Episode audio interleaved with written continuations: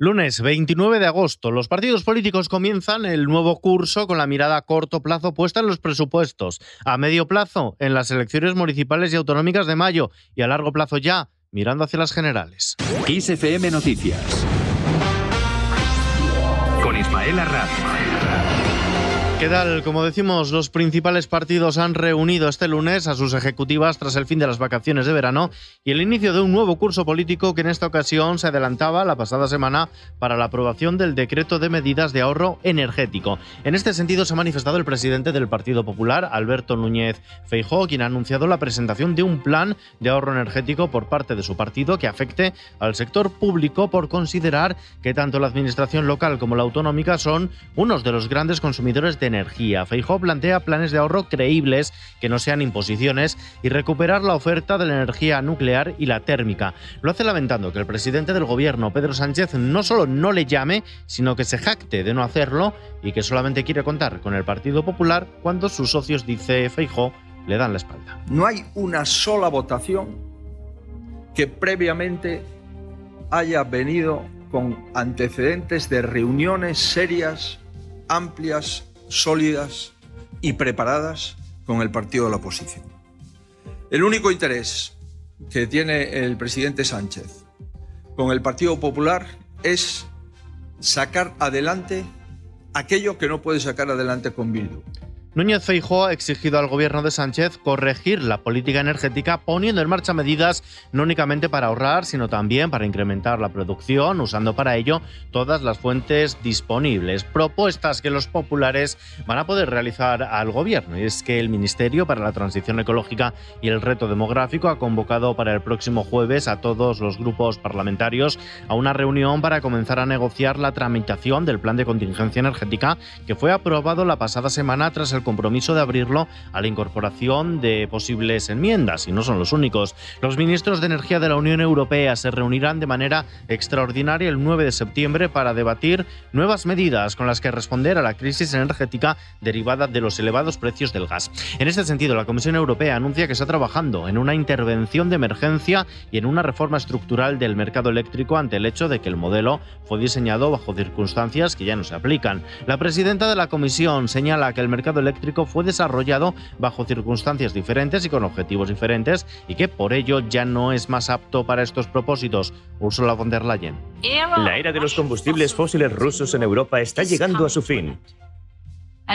Y libres del chantaje ruso, obtendremos mayor poder para defender las reglas globales. Ese tiene que ser nuestro próximo enfoque estratégico. Cambiando de asunto, Pedro Sánchez ha reunido a la Ejecutiva Socialista en la sede de Ferraz y anuncia el inicio de la campaña de movilización de sus dirigentes y cargos públicos con el lema El gobierno de la gente. Esta campaña incluirá centenares de actos en toda España hasta el mes de diciembre, 30 de ellos protagonizados por el propio presidente del gobierno y líder socialista Pedro Sánchez.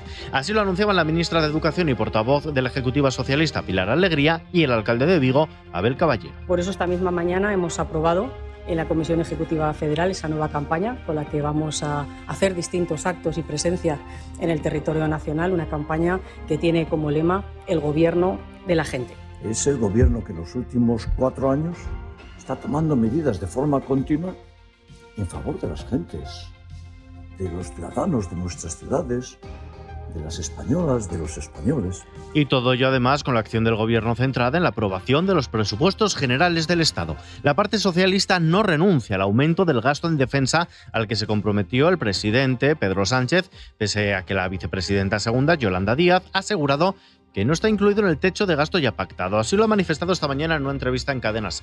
Eh, lo que va a haber eh, son presupuestos generales y como saben en el techo de gasto que hemos negociado en verano desde luego no estaba el incremento de defensa. E insiste. En el techo de gasto que hemos negociado no estaba ese incremento y lo que también le digo es que vamos a tener presupuestos generales en nuestro país y más que nunca creo que los presupuestos generales tienen que responder y ser útiles a la ciudadanía y cuando digo ser útiles digo que tienen que entrar en las casas de la gente.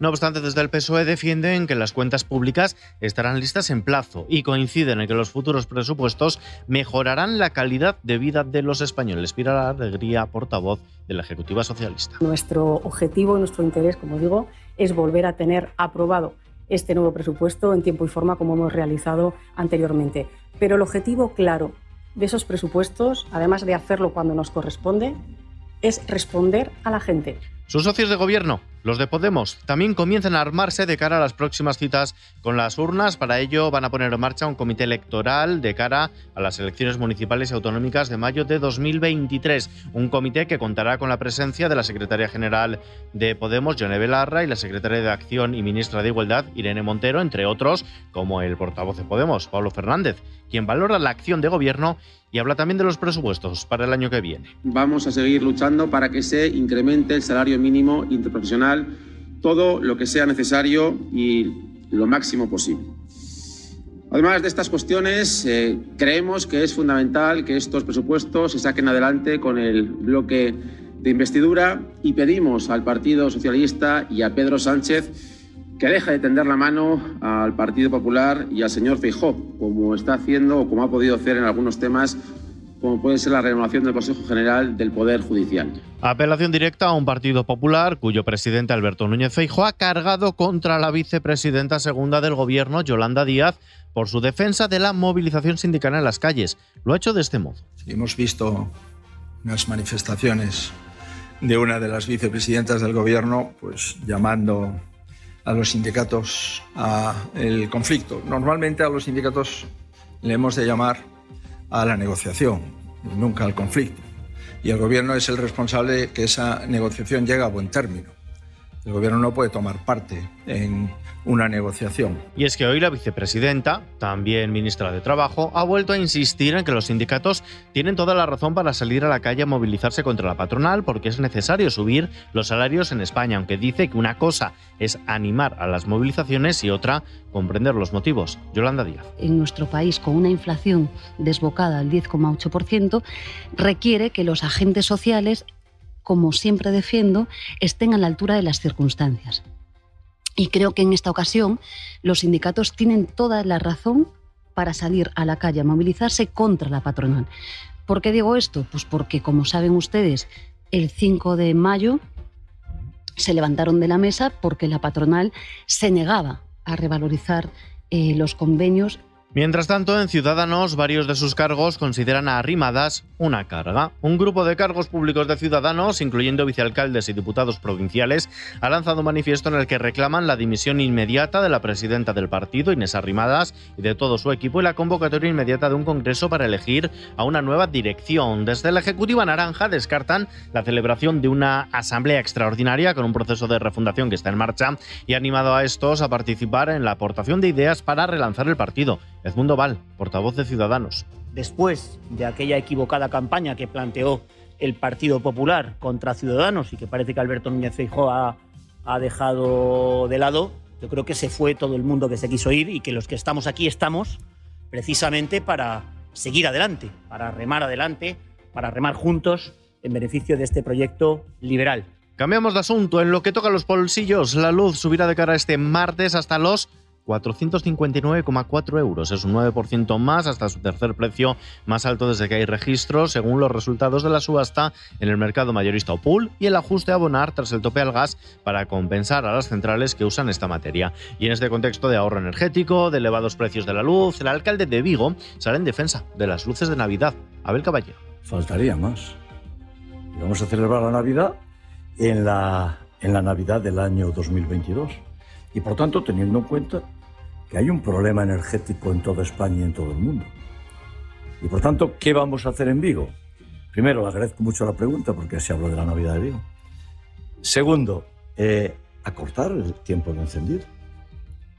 Porque, ¿qué significaría no hacer Navidad en toda España? Un drama económico para el comercio, para la hostelería, en los mercados, la bolsa española ha bajado este lunes el 0,92% y ha perdido el soporte de los 8.000 puntos, perjudicada por la caída de Wall Street en previsión de nuevas subidas de los tipos de interés en Estados Unidos. El IBEX 35 echa el cierre en los 7.989 enteros. El euro no se cambia por un dólar, pero casi. El Banco Central Europeo fija el cambio de referencia en 0,9986 dólares. A continuación, la previsión del tiempo.